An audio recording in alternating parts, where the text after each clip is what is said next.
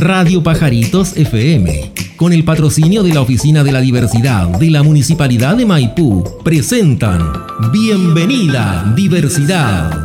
Es un espacio destinado a visibilizar las realidades de las diversidades sexogenéricas y su relación con la sociedad. Conduce Miguel Cornejo. Sean bienvenidos. Este programa llega a ustedes gracias al financiamiento del Fondo de Fomento de Medios de Comunicación Social del Gobierno de Chile y del Consejo Regional. ¿Qué tal audiencia? ¿Cómo están? Les doy la bienvenida, una muy cordial bienvenida a un nuevo episodio de Bienvenida Diversidad aquí en Radio Pajaritos FM. Nos encontramos hoy día grabando un, episodio eh, nuevo de nuestro, de nuestro programa estamos con un invitado, por favor, que lo vamos a presentar a, continuación. Eh, recordar que este programa está siendo financiado por el Ministerio y Secretaría General de Gobierno y el Gobierno Regional Metropolitano. Por favor, preséntese a nuestro... Hola a todos, mi nombre es Muchas gracias por la invitación, estoy muy feliz de estar acá. Cuéntanos, ¿a qué te dedicas tú? Bueno, yo em, bueno, estoy acá por ser música y trabajador de la música, de la música, pero al mismo tiempo igual me dedico a, muchas otras cosas. Soy profesor de inglés de profesión. Em, también fundé una organización de trabajadores de la música LGTBQ+, que se llama Amica. Em, y ahora también estoy habitando eh, la escena de ballroom, así que igual estoy aprendiendo a hacer voguing, a hacer runway. Eh, trato siempre de, experimentar y explorar diferentes disciplinas precisamente porque creo que eso ayuda a poder em, trasladarla, por decirlo así, como a otro tipo de experiencia. Y yo creo que finalmente em, un artista de música pop tiene que ser muy versátil y, y, la arte escénica es un arte que debe respetarse y que debe alimentarse constantemente. Así que en eso estamos. Muy bien, muchas gracias. Ahora, eh, como para partir, eh, hay un tema muy importante aquí, es la identidad, tus pronombres, ¿con cuáles te identificas? Bueno, yo soy una persona abiertamente no binaria. Em, y me identifico con todos los pronombres, básicamente. Eh, no me molesta que me digan él, la o le siempre y cuando sepan que no soy hombre, así que eviten cualquier tipo de palabras como bro, compañero, cosas que tengan como una significancia muy masculina, como que me incomoda un poco. Pero de todas formas, yo creo que estamos en un proceso histórico en el cual estamos recién preguntándonos los pronombres dentro de cuánto miles de años de civilización, entonces eh, obviamente van a existir espacios para errores y yo creo que lo importante es siempre ir aprendiendo con humildad y también ir educando desde esa posición. Ahora, en tu posición de artista, eh, de artista de la comunidad disidente LGBTIQ, eh, ¿cómo ha sido e-, este tema, por ejemplo, desde instalar los pronombres hasta crear una propuesta artística? ¿Cómo eso ha permeado tu, trabajo hasta el día de hoy, tu trayectoria y experiencias? Yo creo que es súper, es un desafío cuando uno quiere poner sus experiencias en canciones, en propuestas visuales, Em, pero un desafío que creo que es súper necesario, en especial para las personas que queremos dedicarnos y que nos estamos dedicando ya em, a la industria musical. Y yo creo que el desafío más grande no ha sido precisamente como el plasmarlos, sino más bien ha sido el, el hecho de hacerlo masivo. Creo que la industria musical chilena, porque en otros países, o sea, Vemos como en el mundo anglo, hace muy poquito, Sam Smith y Kim Petras, que es una artista no binaria y una persona, una, mujer trans, eh, alcanzaron número uno en Billboard, cosa que nunca había ocurrido en la historia de la humanidad. Em, pero acá en Chile todavía no se le da ficha a los proyectos LGBTIQA Em, si uno ve, por ejemplo, cuáles son la cantidad de artistas LGTBIQ más que están nominados a premios, que se ganan premios, que están en los festivales más grandes que llegan a Chile, como el Primavera Sound, como la Palusa, Oli, atención, podrían precisamente también empezar a apostar por estos proyectos que, que, creen que solamente porque somos entidades periféricas, por decirlo así, como que no tenemos la calidad artística para poder llenar un escenario, pero creo que también hay un veto, em, que quizás muchas veces no es consciente, pero existe. Hay como un prejuicio, un prejuicio hacia nuestra música pareciera que las disidencias no podemos hablar sobre sexo, no podemos hablar sobre sexualidad, no podemos hablar sobre sentires, pero sí lo pueden hacer hombres y mujeres cis heterosexuales abierta y libremente, incluyendo ocupando palabras que uno podría decir, chuta, esto es como explícito, ¿cierto?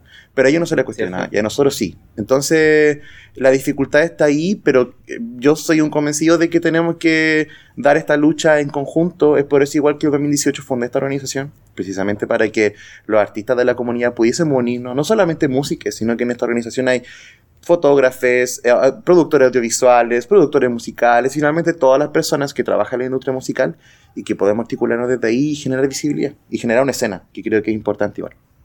Ahí eh, ese concepto me interesa que lo, lo profundicemos, la idea de escena, ¿no?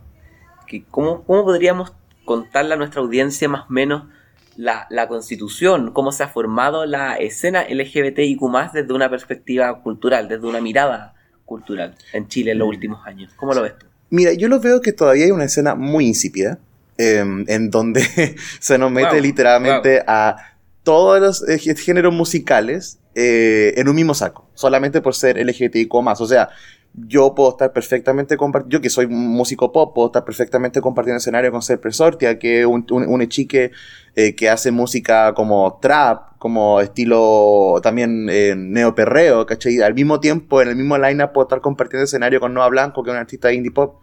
Entonces, finalmente como que, claro, no, ustedes son como ya las disidencias todas juntas, ¿cachai? Pero todavía falta como ese espacio para que las disidencias podamos decir, y sí, o sea, yo soy parte de la disidencia, soy parte de una escena, pero al mismo tiempo mi género es este, ¿cachai? Y me gustaría que también me consideraran por esto, no solamente por ser LGTBIQ más. De todas formas, lo llamo insípida, no precisamente porque no, los proyectos sean insípidos, sino más bien porque el nivel de organización y de permeación como de, de, de otros espacios todavía no es masivo masivo me refiero como anda Polima West Coast, me refiero como, eh, no sé, el mismo Marcianeque, eso es masivo, ¿cachai? Nosotros todavía somos insípidos, pero creo que ahí hay una tarea muy bonita de decir, estoy haciendo activismo en la música, estoy dedicando mi tiempo y mi energía en concientizar a través de mis shows, en unirme con otros músicos, en elegir un equipo de trabajo como lo es mi caso, 100% LGBTIQ+. Porque ¿cómo no van a haber sonidistas LGBTIQ+? ¿Cómo no va a haber músicos LGBTIQ+? ¿Cómo no van a haber productores musicales LGBTIQ+? ¿Y por qué no les puedo dar la oportunidad y crecer en conjunto, finalmente?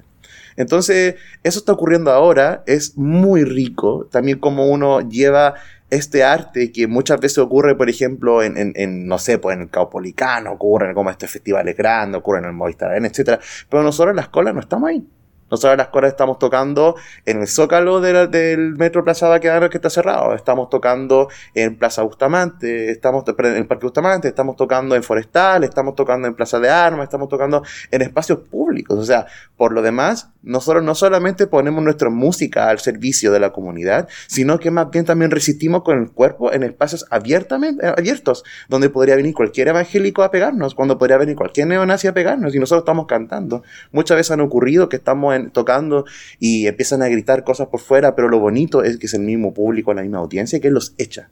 Entonces, nos tomamos el espacio, que es un espacio abierto, y desde ahí accionamos y resistimos y visibilizamos. Eso cuesta mucho, es emocionalmente desgastante, pero creo que alguien tiene que empezar a hacerlo y estoy muy feliz de contar con y colegas de la escena que, que, se lo toman muy en serio y que estamos en eso. Ahí en ese sentido, eh, justamente tocaste un tema que me interesaba también profundizar. Por una parte, la relación entre la producción cultural, es decir, como la, industria encargada, productora, etcétera, como el negocio de la música, por decirlo así, y de otras expresiones culturales, ya sea fotografía, audiovisual, etcétera. Y por otro lado, el otro lado, la, recepción de, mm. las personas. Eh, ¿Percibes que desde la industria musical, eh, cómo se ha configurado ese prejuicio? Esa, esa, esa exclusión, perdón, eh, ¿en qué maneras piensas que se ha expresado con mayor fuerza de lo que te ha tocado vivir? Mira, yo creo que tiene mucho que ver también con el desconocimiento, más que nada. Em, yo no tengo pruebas, tampoco dudas, pero no tengo pruebas como para decir hay una discriminación evidente donde ellos dicen, no, yo no voy a contratar a ese artista porque se le... No, no sé, no tengo idea. Pero sí sabemos de que la discriminación existe, porque no estamos en esos espacios. Eh, y porque tampoco pareciera que ha habido un interés de indagar en este nuevo mercado, por decirlo en esta, nueva escena cultural LGBTIQ+. Eh, sin embargo, es súper chistoso porque, por ejemplo, cuando yo toco en discos LGTBIQ+, o espacio LGTBIQ+, sí, ahora últimamente la gente ha aprendido mucho, creo que igual tiene que ver porque nació un EP hace poquito, que también toco temas que son como un poco más aterrizados, etc. Pero al mismo tiempo lo que me ha pasado es que mi música aprende muchísimo en dos sectores que los cuales yo no pensaría que hubiera pegado. Uno es cuando voy a lugares como no LGBTQ más, como no sé si llamarles hetero en verdad, pero espacios que no son como para la comunidad. eh, precisamente porque yo creo que la, la- gente no LGBTQ más no está acostumbrada a tanto show. ¿Cachai? No está acostumbrado como a ver a una persona con barba maquillada, eh, con unos pantalones brillantes, con unos pasos así como guau, agilado, como que país, como guau, ¿de dónde salió este loco? Para la comunidad más nos criamos con Katy Perry y Lady Gaga, entonces es como que lo hemos visto todo el tiempo en los VMAs, ¿cachai? Pero para la comunidad no LGBTQ más es todo un tema. eh, que uno, por ejemplo, yo igual yo me tiro al suelo, perreo, hago el perro gato y ahí la gente grita como, no sé, como si nunca hubiera visto un perro gato en la vida. ¿Cachai? De hecho, me pasó mucho como en el cierre de campaña feminista y disidente de, de Boric, en el cual eran como, no sé, 2.000, 3.000 personas que están desde la Plaza Bulnes, desde el Paseo Bulnes hasta La Moneda, y que la embarrada, fue hermoso, la pasé muy bien. Y el otro lugar donde también hay mucha apreciación por, al menos puedo decir por mi música, pero yo creo que también ocurre a mis colegas, es en colegios. He ido a colegios este último tiempo y les chiques como que explotan, así como ¡guau! De hecho, el- hace muy poquito, la semana pasada, fue el Liceo Bicentenario de Niñas. Pongo un signo de pregunta porque no solo son niñas, también hay chicos trans ahí. Em, acá en, en el Rosal, acá en mi pub. Perfecto. Y nada, quedó en la embarrada. Hizo un reel igual como de eso y también explotó en redes sociales. Em, se formó una fila como, no sé, de 60 chicas. Y todo así como anda, ay, quiero una foto contigo, fírmame el flyer, bla, bla, bla, etcétera. Y así como anda, me sentí todo un rockstar, tengo que decirlo. y yo creo que ahí es donde uno también tiene que saber identificar el público eh, y empezar a trabajar para esos lados. Muchas veces igual nosotros claro, tocamos en espacios legítimos porque nos sentimos seguros, porque es donde nos conocen, donde nos llaman. Pero también es importante que este mensaje que uno lleva sobre la existencia, porque ni siquiera quiero, ni siquiera quiero hablar de hoy día de aceptación. A mí va, lo mismo que me acepten o no, lo que me interesa es que mis derechos fundamentales se cumplan. Y mi lucha es por los derechos por el LGTBIQ+, no por la aceptación de las personas. Eh, eso vendrá después. Eh, pero el mensaje definitivamente sobre esta nuestra realidad y hacia, hacia aquí debemos llegar, debe llegar a las comunidades precisamente que no se habla de estas cosas. Y coincidentemente son los espacios donde la música que uno toca eh, también es apreciada porque dice, no, es algo diferente. Por supuesto que es diferente porque los círculos se rodean muchas veces y son súper como cerrados. Entonces muchos de ellos como lo que ven en la tele, como onda, me acuerdo que hubo mucho odio en redes sociales sobre el primer carnet no binario y cómo es que cómo, el- etcétera, una tracalada de cosas que hablaban en, en Twitter. Y dentro mío, wow, como yo estoy leyendo eso, ¿cachai? Es una persona no binaria, puede estar insultando a Shane Cienfuegos, a quien admiro muchísimo. Em, pero hay otras personas no binarias que lo estamos leyendo, ¿cachai? Y que puede afectarnos. Entonces, hace falta que ellos se abran y también nos permitan entrar a esos círculos y ver que la realidad no es un meme de redes sociales, sino que existimos y somos cuerpos reales, ¿cachai? Entidades que habitamos este mismo país. Ahí eh, quisiera como preguntarte también, eh, aprovechando lo que habían mencionado recientemente, el, el tema, el no binarismo en la cultura, para, para como acotarlo brevemente a la, a la audiencia, si nos podrías dar una definición, una aproximación, idea primero de qué es para ti el no binarismo. Uf, eh, ya, qué, miedo. Lo que pasa es que mi eh, percepción de muchos de los conceptos que se manejan como en la comunidad para poder definirnos, yo no los tomo como una Biblia. Ya. En el sentido de que yo lo leo, lo veo, analizo y tengo mi propia opinión al respecto. Eh, porque para aprenderme, o sea, nosotros no somos materia de aprendizaje, ¿cachai? Sino que somos experiencias vivas y que van mutando constantemente. Entonces yo también me doy la libertad de tomar los conceptos desde ahí. Entonces, bajo esa primicia, mi percepción del no binarismo nace desde eh, la realidad de personas que a lo largo de su desarrollo de vida se han dado cuenta de que no se identifican ni, con hom- ni como hombre ni como mujer en torno a su género. ¿ok? Eh, el género podemos también definirlo como expectativas de lo que una persona debe hacer y decir y, desarrollar su proyecto de vida en torno también a un modelo heterosexual, ¿cierto? Eh, va todo conectado en verdad lo- todos los cis, como que para mí la heterosexualidad no es solamente como hombre le gusta a mujer y viceversa, sino que es todo también un régimen político. Em, entonces el no binarismo también un poco rompe con todo ese régimen, porque por ejemplo, claro, yo personalmente no me identifico ni como hombre ni como mujer. La gente dice, bueno, ¿y con qué te identificáis? Es que con nada, po. O sea, el género también es y acá también, ya me voy a poner un poco más denso, pero eso también lo habla mucho Foucault. Por favor, sí. Y lo habla Judith Butler, como que lo dicen. O sea, el género es un dispositivo de control. Es una forma que el sistema tuvo para poder encasillarnos y controlar nuestros deseos y nuestros proyectos de vida bajo un modelo de sociedad. Familiar, nuclear, heterosexual.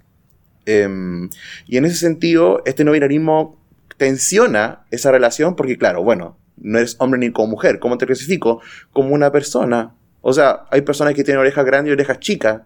Eso es, un, eso es eh, una razón como para poder definir la forma en cómo la gente se relaciona. Hay gente que tiene, la, tiene no sé, cinco dedos, otras cuatro. ¿Esa es una forma como también de limitar? O no sé, otra persona tiene, bueno, en verdad la, la racialización sí es un problema.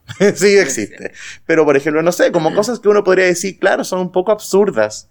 Eh, y el género a este punto, 2022, y a mí me, hace un, me, resulta un poco absurdo. Entonces, claro, soy no binario porque es mi posición política en, torno a un sistema que no me representa y el cual no quiero seguir perpetuando.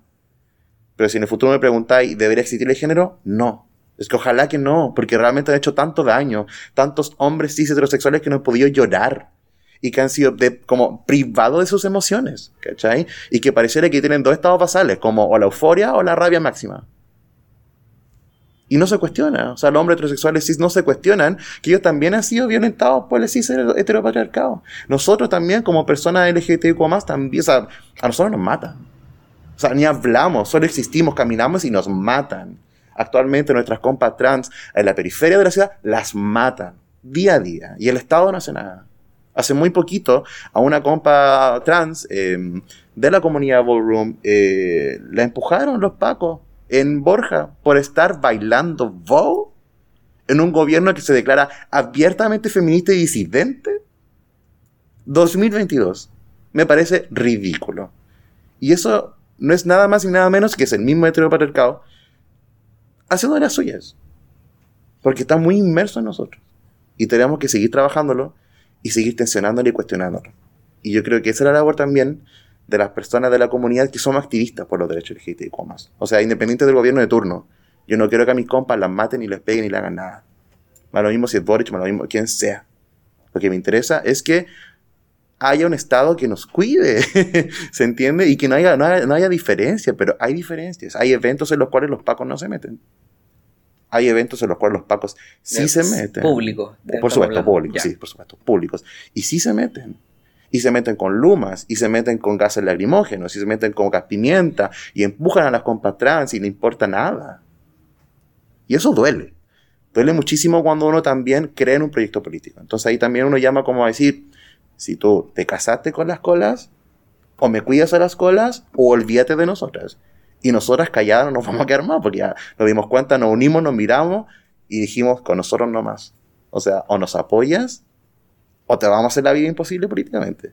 Entonces, también llamo como a, a todas las organizaciones que se hacen llamar feministas, disidentes o que apoyan la diversidad. Eh, estando en el gobierno, no, me da lo mismo eso.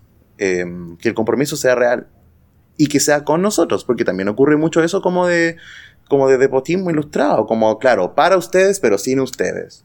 O sea, yo te pregunto, ¿cuántas personas disidentes, cuántas mujeres trans están actualmente en los ministerios o en los servicios locales? ¿Hay? ¿Siquiera? ¿Alcanzan el 1% de las personas contratadas? Lo dudo. Lo dudo. ¿Cuántas personas no binarias vemos? No tenemos idea. El censo no lo, no, no, no lo, no lo estudia. La otra vez estuvimos en una mesa de trabajo eh, y la persona del, no sé si fue el INE, no me acuerdo, o del Ministerio de Desarrollo Social, decía, es que no podemos estudiarlo porque no sería comparada como comparativo con los estudios anteriores. Supe, y debo quedarme con eso. Entonces, como, ah, bueno, bien, sí, pues viendo los estudios como, y con la comparación de estudios, va lo mismo, pues sigue invisibilizándome. No, pues no funciona así la cosa. Y ahí es donde la gente habla finalmente de privilegio. O sea, el decir, a mí no me toca este tema, no, no es tan urgente. Pero para nosotros es urgente justamente hay una, una, cosa importante que te quiero llevar en relación a la, a la, urgencia política, ya que también es algo que le has dado mucha relevancia en, en todas tus respuestas, ¿no? El pensamiento de la idea de posicionar a una comunidad mm. dentro de la, de la sociedad. ¿no? Es que todo es político. ¿no? Y eso justamente también lo pueden revisar en los anteriores programas de Bienvenida a Diversidad, donde hemos tenido eh, diversas expresiones del mundo, ya sea del trabajo sexual, mundo institucional, para justamente hablar de esto y lo pueden ahí como también comparar las perspectivas. Ahora, ¿dónde te quería llevar a un ámbito específico de la cultura? Y esto es un término que me voy a demorar un poquito en preguntarte porque necesito como definir un par de cosas. Hay dos conceptos que te los voy a decir y vaya a entender el tiro para dónde va la pregunta. Pinkwashing y queerbaiting. ¿Qué significa? Queer, queerbaiting en general se ocupa, es una expresión inglesa que se refiere a la apropiación de la identidad queer, que es como la, una manera en que desde el mundo anglosajón eh, se piensa, digamos, las diversidades eh, en expresión de tanto género como sexualidad, ¿no? Pero es una apropiación hecha por personas fuera de este mundo, en general heterosexuales. Y pinkwashing se refiere a la idea como de un lavado rosa, como traducido literal al español, eh, una idea de higiene, ¿no? De cómo compañías, gobiernos o instituciones, organizaciones más bien de carácter nacional, mundial, logran eh, lavar su imagen ¿no? al respecto. Estamos hablando de un país que queda en Medio Oriente, ¿no? hay múltiples ejemplos, ¿no? Se le asocia a marcas que para el Pride cambian sus logos, etcétera. E, en este marco de estos dos conceptos, te quería preguntar si la industria cultural chilena en general, musical, audiovisual, etcétera, desde lo que conoces tú de, respecto de tu recorrido, eh, puede ser interpretado o analizado desde estos dos conceptos, desde una apropiación con fines eh, mercantiles y un lavado de imagen, digámoslo así, para aparecer más favorable frente a la comunidad. Me estás haciendo una pregunta demasiado densa. Eh, ya, pero voy a intentar contestarla de la forma más políticamente correcta posible. Sí, totalmente. O sea, hay proyectos musicales que han ocupado la imagen de personas de las disidencias sexuales en sus videoclips, pero nunca han colaborado con una cola. Te lo digo. Nunca han invitado a una cola a tocar en un concierto o a telonearlo. Y si queda así, son solamente personas LGTBIQ más que les puede dar relevancia como influencers, etc. O sea, ninguna levantada como ayuda de mano como para que otro proyecto LGTBIQ más surja. No quiero dar nombres, pero espero que ustedes cachen. Em, también ocurre muchísimo con el queerbaiting. Em, en Chile no mucho, sí quizá en la industria más anglo. Ejemplos como Harry Styles, dudoso. Eh, no sabemos en verdad. Yo tampoco quiero cuestionar ni meterme en, la identidad ni en las camas de nadie, porque uno ahí puede hacer lo que quiera y es por eso lo, por lo cual yo lucho igual por esa libertad, ¿se entiende? Pero, pero al mismo tiempo mantener este como es que sí, pero es que no, pero es que no sé, bla, bla, bla. Es como, hermano, ¿estáis vendiendo con esa ¿Cachai? Sorry. ¿Estás vendiendo con eso? ¿Cachai? Entonces, mínimos es que tú vas a vender con nuestra lucha. Mínimos, o sea, o, di lo que, o, posicionate o, es dudoso. ¿Cachai? Em, claro, también, bueno, estamos hablando en términos culturales. Em, no sé si ha habido como una higienización, porque no sé si efectivamente ha habido una visibilización de nuestra música, nuestro arte. Em, entonces, claro, es, es complicado Em, creo que debiésemos seguir como abriendo espacios para que expresiones LGTBI como más efectivamente puedan habitar esos espacios que tanto deseamos habitar también, ¿cierto? Em, pero sí, creo que es muy tibio todo. Ha sido todo muy tibio. Em, un poco yo creo que con el miedo de decir vamos a perder mercado.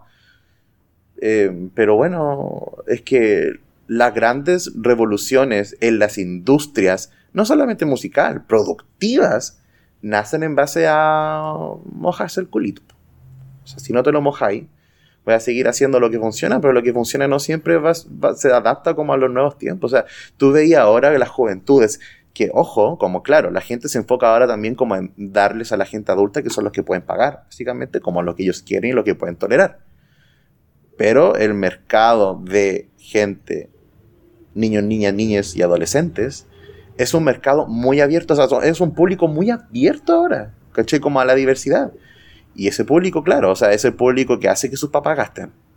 Es el público que hace que proyectos los levanten. ¿Cachai?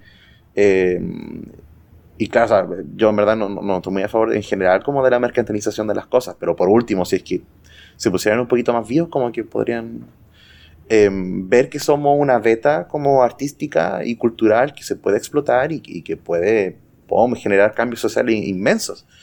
Em, entonces, sí, o sea, es tibio, en verdad es tibio. Y, y solamente sería bueno que quienes realmente se interesen por trabajar con nosotros, no solamente lo hagan de una forma estética o no solamente lo hagan como para ganarse y asegurarse un nicho.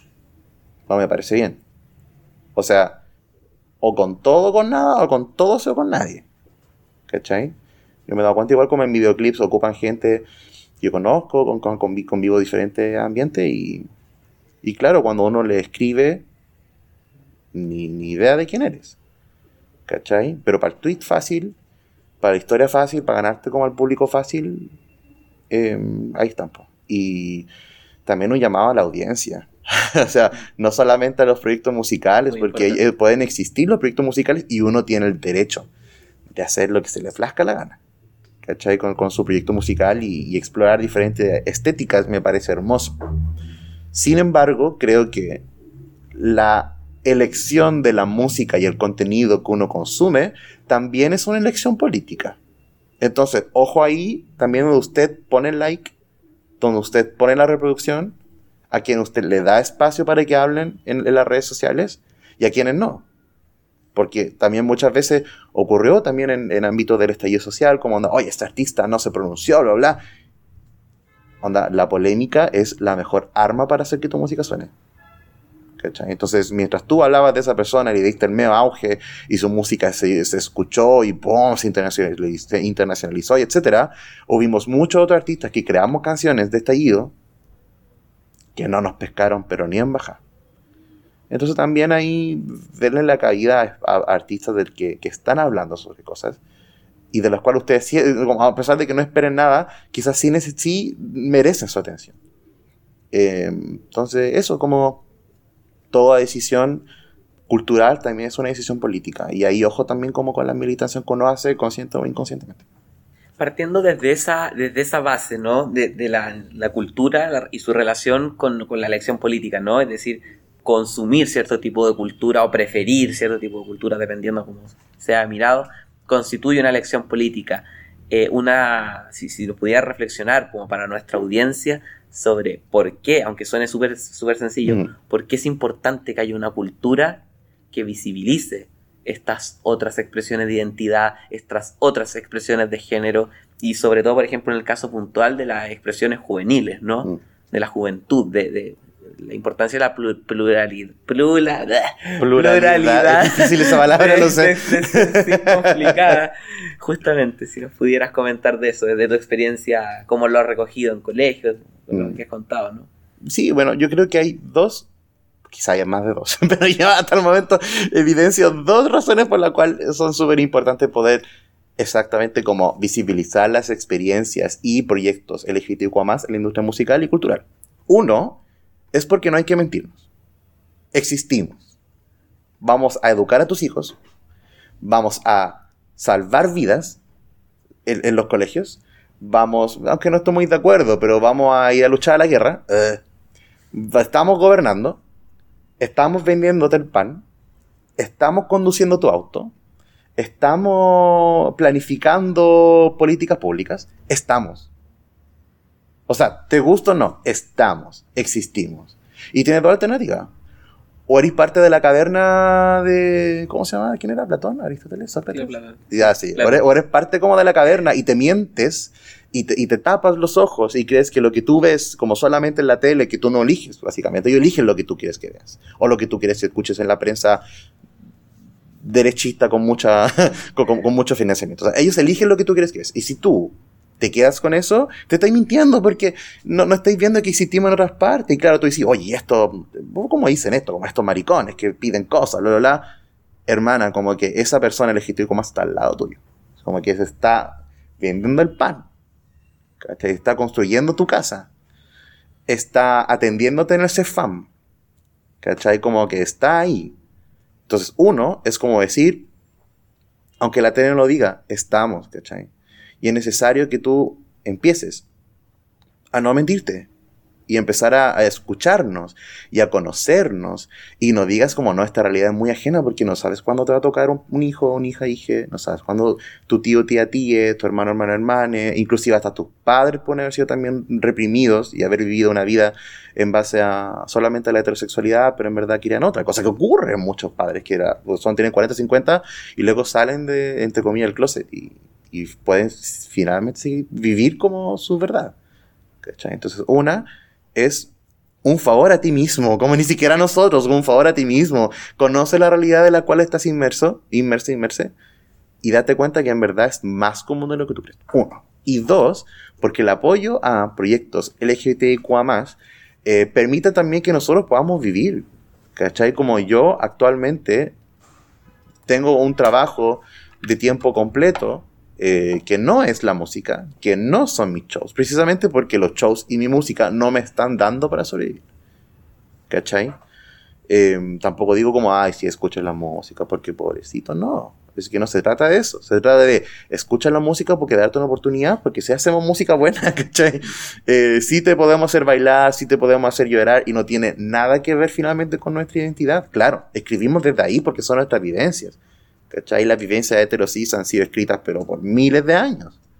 ¿Cachai? Pero nosotros igual tenemos experiencias que tú también puedes conectar. Y también puedes decir, chota, le pasa lo mismo que yo, parece que humano, como sí señora, hace rato. ¿Cachai? Como siempre estuvimos ahí. Entonces el apoyo al proyecto LGTBIQ más permite que nosotros también podamos dedicarnos a esto. Y además que somos terribles choros, como nos vestimos estupendo. Hay artistas que cantan hermoso, tienen canciones que realmente tú decís es un aporte como a la producción musical, a la producción lírica, a las artes escénicas, como finalmente desde ahí. Entonces, em, y yo creo que ojalá en un futuro ya ni siquiera sea necesario ponerle el título queer al final de todo. Como hago pop queer, no hago pop. Y se acabó Da lo mismo si soy queer o no, ¿cachai? Pero hago música y espero que no haya un prejuicio solamente porque mi estética o mi posicionamiento político vaya desde ahí, ¿cachai? Pero ahora, en este periodo eh, político, es, o sea, este periodo histórico, disculpa, es súper importante el hecho de poder visibilizarnos, porque fuimos invisibilizados mucho tiempo.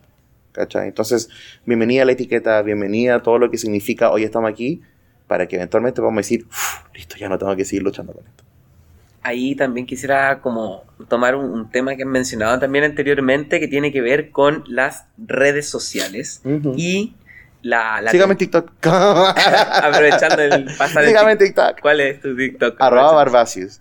Sí, todas también redes sociales son arroba Barbacius. Así que sígame en TikTok que lo estoy dando todo. TikTok, Instagram, sí. todo ahí. Grinder, todo. Todas las redes. Todas las redes.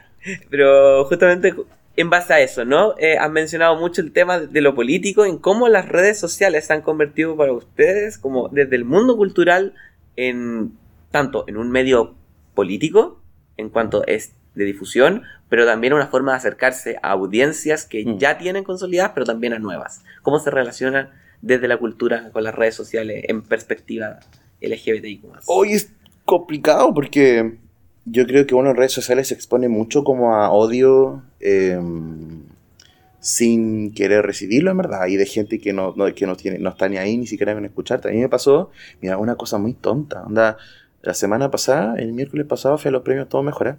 Em, que para mí es un hito en mi carrera porque yo siempre quise ir a los premios Todo Mejora y logré ir a los premios Todo Mejora.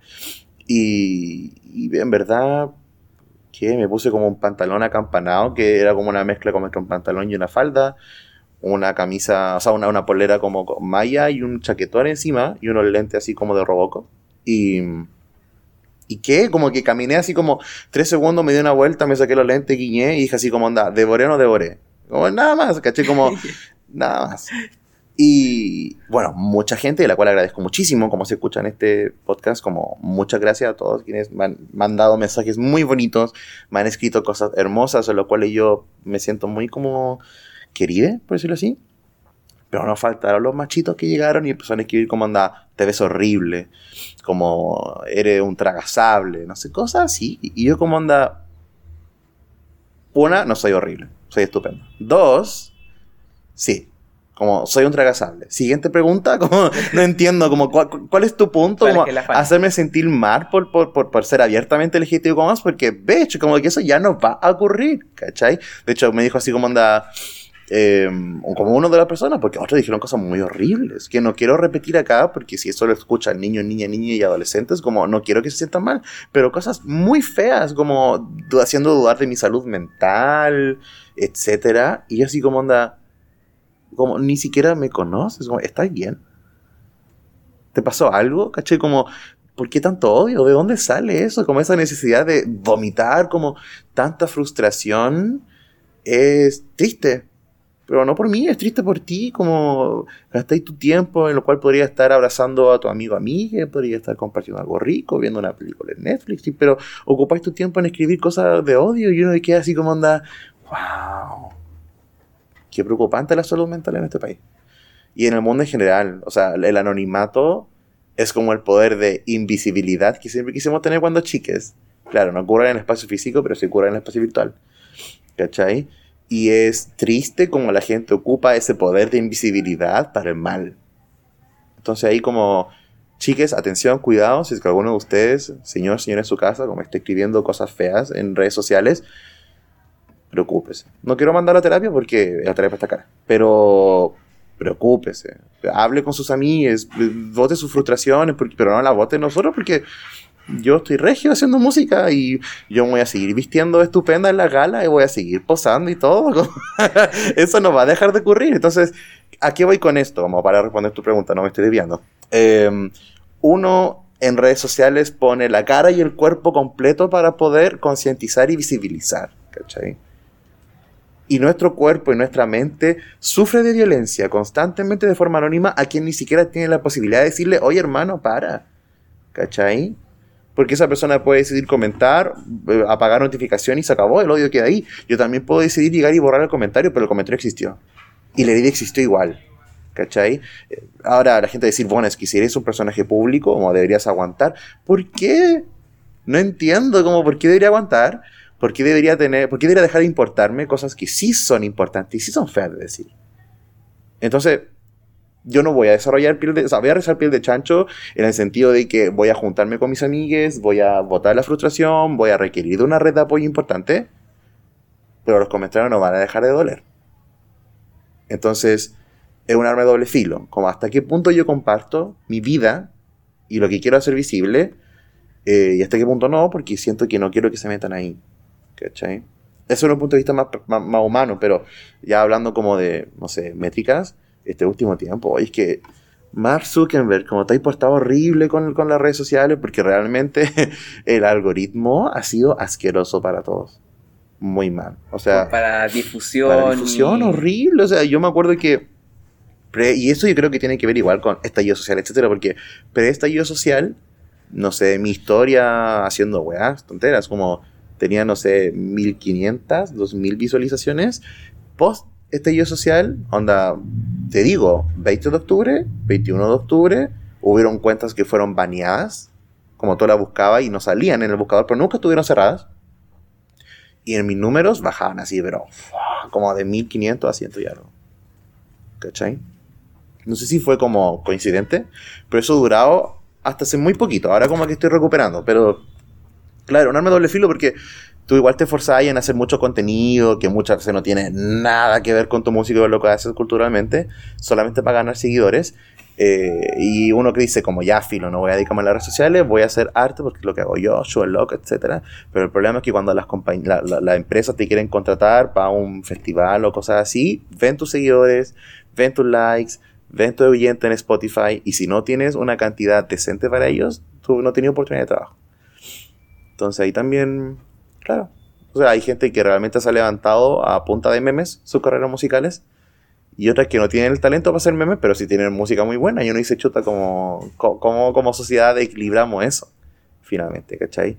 Y uno dice, bueno, pero pague por mi hijita, como por alguien para que le ayude en las redes sociales, pero hermano, ¿sabes cuánto sale eso? Como, y si un artista y como emergente y esté recién comenzando, o definitivamente, como en mi caso, de una familia precarizada, ¿cachai? Donde yo soy profesor, como tampoco gano mucho y pago mis cuentas y me quedo sin plata, ¿cachai? Como, ¿de dónde saco plata para seguir invirtiendo en eso? O sea, no, eso no tengo derecho como a hacer música o a querer trabajar como en la industria musical de forma decente. Entonces, ahí también hay que cuestionarnos eh, cuáles son las condiciones de trabajo y ojalá que, ojalá que mejoren. Yo he escuchado igual ahora que hay cabildos como culturales desde el Ministerio de la Cultura y el Arte, lo cual me parece muy bien, qué bueno que estén escuchando a los artistas y a los trabajadores de la industria cultural sobre cuáles son las condiciones y cómo poder mejorarlas. Y ojalá que eso siga avanzando en el tiempo y podamos tener mejores condiciones. Eso es lo que yo quiero en verdad para todos, no solo para mí. Ahí, siguiendo con esa, con esa línea argumentativa, hay algo que en los programas de Bienvenida a Diversidad nos hemos ido dando cuenta que es una urgencia transversal al tipo de expresión, como ya te comentaba antes, ya sea institucional, personal en particular, etcétera, que tiene que ver con las condiciones de trabajo, mm. el trabajo en cultura perteneciendo a, comunidades disidentes sexogenéricas, ¿no? Eh, en tu caso tienes una profesión, ¿no? Tienes una profesión, etcétera, que te permite sobrellevarse una vida relativamente eh, normal, claro, eh, tranquila, con su pasar, etcétera. el, mundo de la cultura, este, ¿se puede vivir de la cultura hoy siendo un artista LGBTIQ+. no conozco a nadie que viva de la cultura siendo un artista LGTBIQ más en Chile. Bueno, quizá Alex Dante, Javier Amena. Fuera de esas de expresiones. No sé quién más honestamente vive de la cultura en Chile siendo parte de la comunidad. Te mentiría. Quizás puedan ser, por ejemplo, algún roadie. o algún sonidista. Bueno, Caro. Caro también trabaja en eso. Y es, una, es un muy buen chique en el sonido. Pero en general es súper difícil. Muy difícil. Eh, y creo que hay algo que mi compañera, no sé si cachan a Natizu, una productora mm. musical muy seca, también música por lo demás, tiene su proyecto musical Natizu, se ganó un premio a mejor productora en los premios Pulsar hace como dos años, tres años. Eh, y ella dijo algo súper importante, mientras los hombres cis hetero están produciendo en el estudio porque tienen pega, las mujeres, y yo lo extrapolo, las disidencias, estamos en el estudio y luego destinamos horas en organizarnos en organizaciones políticas LGTB como más, por ejemplo en mi caso, para la música. Y esas dos o tres horas que yo estoy en reunión con otras colas para saber cómo vamos a, sacar los proyectos adelante, los productores, hombres cis, siguen en el estudio. Y siguen trabajando. ¿Cachai? Porque no tienen nada por lo que luchar, po. Tienen las condiciones de trabajo perfectas. ¿Cachai? Pero nosotros, aparte de trabajar, tenemos que activarnos políticamente y ese tiempo de activación política me quita tiempo de trabajo. Me quita tiempo para componer, me quita tiempo en el cual podría estar haciendo un showcito o podría estar descansando, ¿cachai? Mi mente, porque para poder componer tengo que estar bien también. Entonces, ahí es súper complicado y creo que es algo que, que va más allá de cualquier condición laboral, eh, va también con la realidad político-sexual de nuestra sociedad, ¿cachai? Y que mientras eso no se solucione, eh, vamos a seguir perdiendo tiempo. No sé si perder tiempo la palabra, pero se entiende, como no, no vamos a poder seguir invirtiendo tiempo en lo que efectivamente nos da plata, ¿cachai? Solo para seguir pavimentando el camino. Y acá también otra frase que, que dijo Shane Cienfuegos, que es la primera persona no binaria que obtuvo el carnet acá en Chile, dijo, estoy cansada y yo también un poco. Pero voy a seguir haciéndolo, pero estoy cansado, cansada, cansada de dar el primer paso. También quiero correr. ¿Cachai? Me emociono un poco, pero también quiero correr. ¿Cachai? No quiero solamente siempre ser el pionero o estar ahí como hinchando con que, oye, las colas, ¿no? A veces también quiero que, ojalá que alguien se ponga las pilas, haga las cosas y decir, oye, al fin puedo hacer esto. Es agotador. Pero aquí estamos, resistiendo. La cultura como un espacio político o para politizar, entendiendo la política mucho más allá de la controversia del que hacer relacionado de izquierda derecha, más allá del Congreso y todas las otras expresiones como relacionadas a, la figura del político. Claro, o la política institucional, como eso, se le llama, eh, más allá, ¿cómo ha sido desde la escena más general, no solamente de tu experiencia particular, sino más general de lo que tú has conversado en tus colectivos, en tu participación como activista? De politizar un espacio que para muchas personas es un espacio que no es político. Eh, te, doy un ejemplo muy concreto, eh, Mon Laferte, ¿no? Ella toma una expresión política eh, bastante disidente desde el feminismo, mm. de las mujeres, y en redes sociales fue muy criticada por eh, contra el matrimonio, por ejemplo. Eh, ¿Cómo percibes tú aquella diferencia de, de esa gran masa de personas que no perciben la cultura como algo político y para levantar un proyecto político, porque para ti cultura y política van Muy de la mano. Muy o sea, tú creo que eh, dijiste una expresión súper clave como al momento de poder hablar de esto, que es la percepción.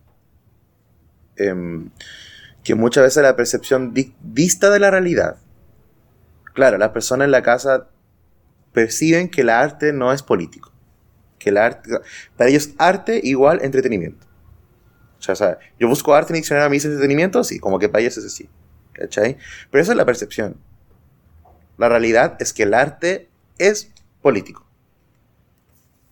Hasta decir nada en una canción es político. ¿Se entiende?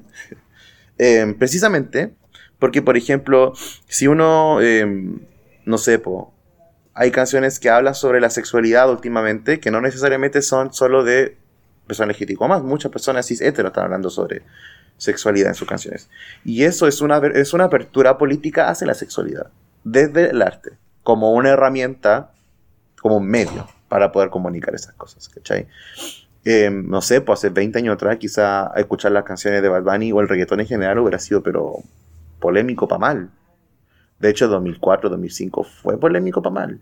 O sea, mucha gente decía como, ¿por qué estamos escuchando reggaetón? Como, ¿qué es estos ritmos? Y los niños, ¿quién piensa en los niños? Etcétera. Y yo al cuarto básico estaba pero perdiendo hasta abajo con mis compañeros de curso, ¿cachai?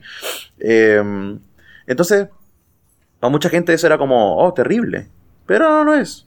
Ahora el reggaetón eh, tiende, copa las la listas de reproducciones a nivel mundial los primeros 10 puestos. Santiago es la capital del reggaetón donde escuchamos más reggaetón a nivel mundial. Y yo me acuerdo como en la televisión satanatizada en el 2004-2005 el reggaetón. Entonces, me van a decir que ahora el reggaetón efectivamente tenga cabida, no es una decisión política que tomamos todos como sociedad, lo es. ¿Cachai? Entonces, y eso ocurre también con la música en general, también con los proyectos LGTBIQ más, que muchos compañeros, colegas, compañeras, compañeros, eh, han decidido inclusive no hablar sobre ser LGTBIQ más en su música porque desean tener más visibilidad. ¿Cachai? Lo cual me parece muy respetable. Y me parece hasta una medida de, sobrevivencia. ¿Cachai? Como lo pienso, por ejemplo, el Pablo Brán, que, claro, hizo toda su carrera como eh, de baladista, haciendo hetero-baiting. ¿Cachai? Como ganándole a las señoras la radio corazón. Estupendo. Con una voz preciosa, por lo demás. Y ese poquito como, hola, soy gay. Y todo el mundo explotó. Igual muchas primas le gustaba Pablo Brán, así que tampoco fue como una gran revelación. Y muchos dirán, oye, pero y, esta, esto, fue una discusión real que yo la vi mucho en redes sociales, que decían, pero ¿por qué no fue honesto del principio, etcétera? O sea, ¿tú crees que Pablo Brand con esas canciones diciendo que era abiertamente legítimo más iba a ser igual de famoso que ahora? Ni cagando, ¿cachai? Solamente porque la gente dice, no es cola, entonces le canta al hombre, no, no me interesa.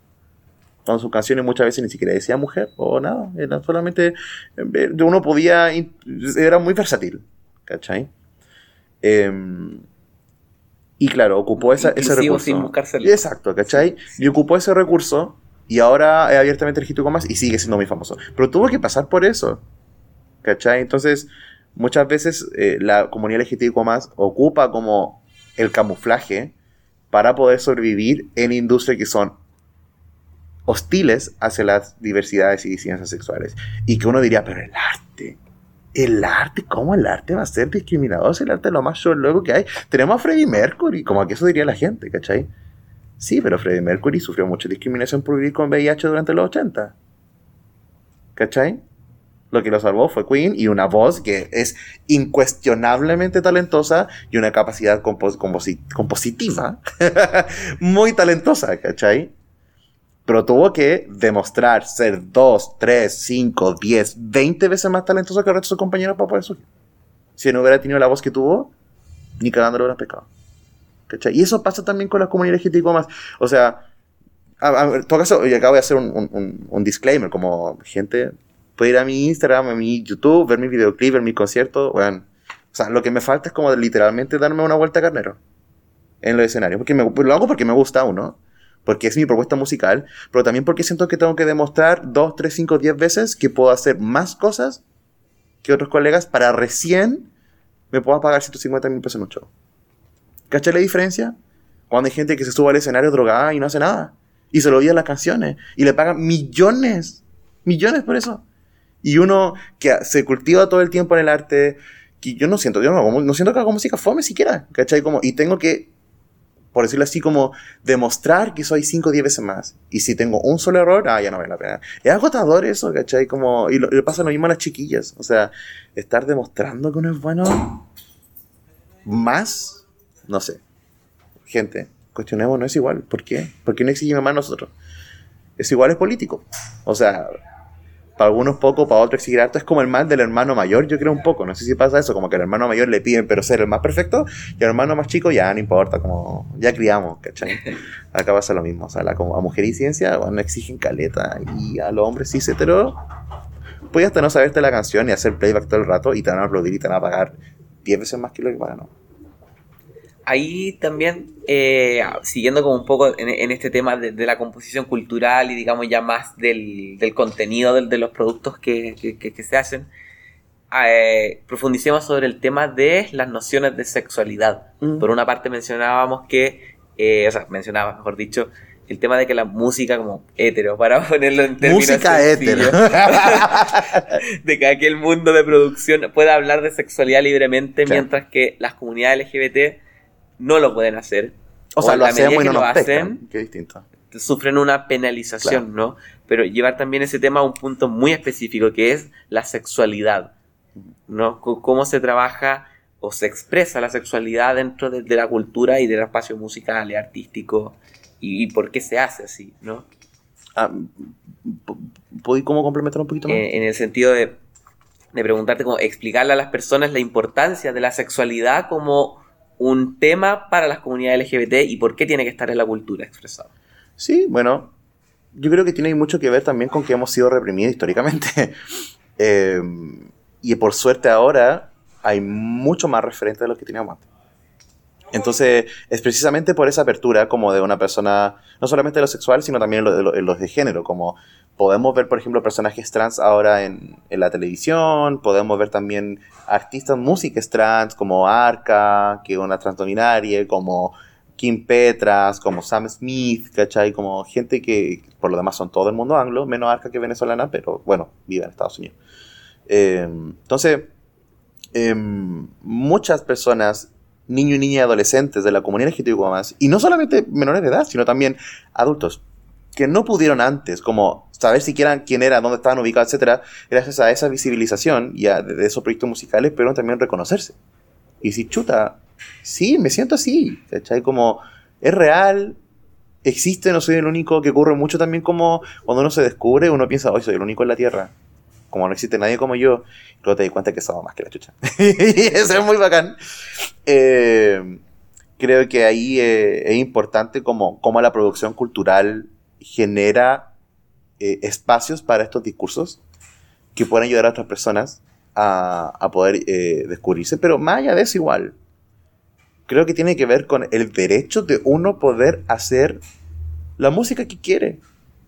Y no se siente culpable porque en una canción que acá me voy a autocitar, como le canto la canción a un príncipe, a un hombre, ¿cachai? Una figura masculina, eh, que mientras, no sé, por cantantes del género urbano, literalmente hablan de cómo tienen sexo con una mujer sin que la mujer pueda siquiera hablar sobre cómo tiene sexo, sino lo, lo que ellos le harían.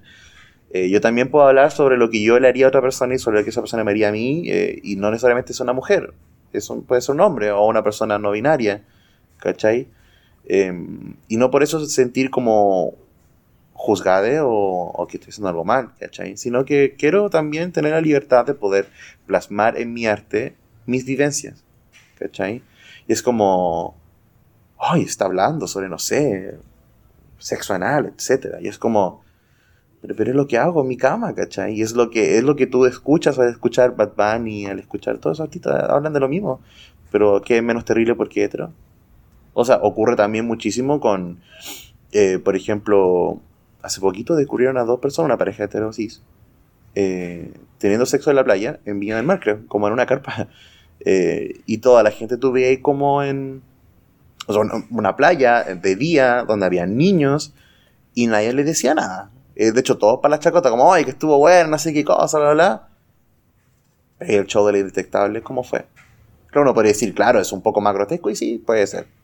No, tampoco voy a hablar más de mis compañeras de, del, colectivo legítimo más porque para eso ya está todo el mundo. Solamente quiero cuestionar el cuando es heterosexual, es para la chacota, es chistoso. Cuando es parte de la comunidad LGTBIQ más, somos degenerados, somos lo peor, somos asquerosos, etcétera, etcétera. Entonces, no, era el mismo tema como de los besos, que por cierto ahora es un poquito menos recurrente, pero sigue ocurriendo. Como cuando dos personas heteros se dan besos en la calle, no pasa nada, es natural. Cuando dos hombres, dos mujeres, dos personas trans, dos no binarias, etcétera, se dan un beso en la calle, oye, es que las penas del infierno, pero ¿por qué? Si es la misma expresión de amor. ¿Cachai? Y si no podía explicarle eso a tu hijo, ¿es problema mío? ¿O son tus carencias de, de, de, habilidades parentales? Y si es así, ¿tenía una, un Android? Sí. ¿Tenía internet? Sí. Googleé, mija. Busque. ¿Cómo le explico a mis hijos, hijas, hijas qué es ser trans? ¿Qué es ser lesbiana? ¿Qué es ser gay? ¿Te van a aparecer muchos vlogs? Hasta podéis copiar el texto y leérselo directo a tu hijo o hija y no va, el mundo no se va a acabar. Y de pasadita aprendiste algo. Spotify ahí. También acá, en este mismo podcast, puedo aprender también cómo hacer. Hay harto aprendizaje. Entonces, Bienvenida a diversidad. El internet es tan abierto y uno puede aprender muchas cosas de ahí. Ocupémoslo para el bien. También ustedes pueden aprender. Nunca es tarde para aprender. Ahora, para ir cerrando la, la, la, la entrevista y, y, la conversación, eh, el futuro. ¿Cómo tú ves el futuro de la industria musical eh, LGBTIQ en Chile los próximos 5, 10 años? ¿Qué te gustaría que pasara? ¿Qué, ¿Qué, espacio crees que sería fundamental que se cree? Mm. Tus propias expectativas también para tu carrera, carreras de, de otras expresiones artísticas, etcétera. Bueno, nos van a ver en la pelusa. no, no sé. Eh, espero que la industria musical en torno a lo LGTBIQ más, porque bueno, tampoco soy Nostradamus, no tengo idea, pero eh, sería bueno que fuese más abierto a la diversidad. Eh, que Bienvenida a Diversidad sea uno de los, Spotify, uno de los, de, los, de los podcasts más escuchados en Spotify, por supuesto. Eh, y también creo que, que haya mucho más espacio para poder hablar sobre esto, distendidamente, sin miedo a que puede caer la embarrada después de esto. Que podamos tocar en espacios grandes. Eh, poder no sé si demostrarle, pero sí poder disfrutar de esas eh, audiencias masivas. Eh, poder también ocupar el arte como educación. ahora se puede hacer en todo caso. Hay muchos videoclips de muchos colegas míos también que pueden ocuparlo en escuelas, pueden discutirlo, ¿cachai? Como, pero que la industria permita y esté mucho más abierta a la diversidad de las disidencias y al mismo tiempo eh, que haya una, interna una, internacionalización de artistas LGBTQ+. Hay algo que, que, hace tiempo me quedó rondando en la cabeza porque yo en verdad no, no, pensé que era así. No puedo decir que es así porque nunca he viajado fuera del país. Lo más lejos que llegado a mi casa ha sido Coyhaique, quizá, y por pega. Eh, de un Sky. eh, pero eh, pucha, me han dicho como por ejemplo que en Colombia, claro, hay, hay, hay escena LGTBIQ más como hace más rato, pero esa escena LGTBIQ más sigue siendo machista, como centrada en el hombre, con el hombre es eh, gaysis, ¿cachai? Eh, y yo quedé como en Colombia, como si Colombia es como igual se muestra como más avanzado que Chile. Eh, Brasil, eh, Brasil es un caso muy raro, donde el, la búsqueda más conocida de porno en Brasil es trans, no de la comunidad LGTB. En general, la gente busca más trans en páginas porno, pero es el país donde más asesinatos de personas trans ocurren. Es como, hola Brasil, no tengo que estar de acuerdo con lo que pienso. Como que básicamente es eso, ¿cachai? Y una represión muy fuerte de ellos mismos, yo creo, en ese caso, como un poco contrastando como la, la, la cifra. Em, entonces Chile, que tiene artistas con discursos que tensionan mucho más de lo que ya se tensiona en otra industria, significa un gran potencial de explotación cultural. Un gran potencial de romper la máquina, ¿cachai? Y que la gente diga, ¡Wow! Entonces sería bueno que esté esos espacios para poder efectivamente como... Em, para, poder desarrollar proyectos, ¿cachai? LGTBIQ más. Y hay música muy buena ocurriendo ahora. O sea, ni siquiera... Yo sé que el ejercicio es ese, pero como gente, o ni siquiera hay que esperar 10 años más. Como hay proyectos ahora que lo están dando todo. Muy bacanes. Y en ese sentido pueden acceder, por ejemplo, al Instagram arroba somos amica, amic con una K, donde nosotros tenemos, estamos siempre como mostrando los lanzamientos de artistas LGTBIQ más que van ocurriendo semana a semana en Chile. Em, tenemos una playlist en Spotify que se llama La Rocola de Amica, en el cual ahí tenemos, o sea, llegar y apretar clic y puedes escuchar un ramillete de música y singles de personas de la comunidad LGTBIQ ¿cachai? Em, ahora vamos a estar el próximo mes en la Feria Pulsar, en la estación Mapocho como Amica. Eh, y vamos también ahí estar repartiendo folletos de artistas LGTBIQ+, tenemos una dinámica muy entretenida para que la gente pueda empezar a relacionarse con los pronombres, que el, eh, al menos en el trato de día a día con trabajadores de la música es un poco complicado, eh, porque muchas veces a artistas no binarios nos tratan de hombre y es incómodo. Eh, o a compas trans que también los tratan de mujer y para ellos es incómodo. Entonces hay que empezar a culturizarnos. Amica, que es un espacio de activación, LGTBIQ más de activismo, eh, está súper abierto a ayudar en eso. Y, y, eso, finalmente, la gente en su casa, como está en ustedes también, el levantar proyectos LGTBIQ más. Eh, tenemos shows bacanes. Sí, denos toda la tribuna. Nos merecemos todo eso y más. Así que están ustedes también a selección. Bueno, quiero agradecerte por, por la entrevista. Salieron muy buenos temas, una conversación súper buena, tuvimos momentos de todo, denso, sí. risa. Clímax, gente lloró. todo, así que darte muchas gracias, muchas gracias, perdón, por participar aquí en Bienvenida Diversidad por Radio Pajaritos FM. Y somos Amica en el Instagram. Sí, esa de mi organización. La cal final. Entonces, ahí la invitación para que nuestra audiencia ahí se acerquen, compartan redes sociales y se interesen por circuitos culturales alternativos al, hegemónico o dominante. Sí, muchísimas gracias igual a ustedes por la invitación, a ustedes también por el espacio para poder hablar de estas cosas. A mí cuando ustedes me invitaron y me dijeron, vamos a hablar sobre disidencia música, dije, nunca me han invitado a hablar sobre disidencia música.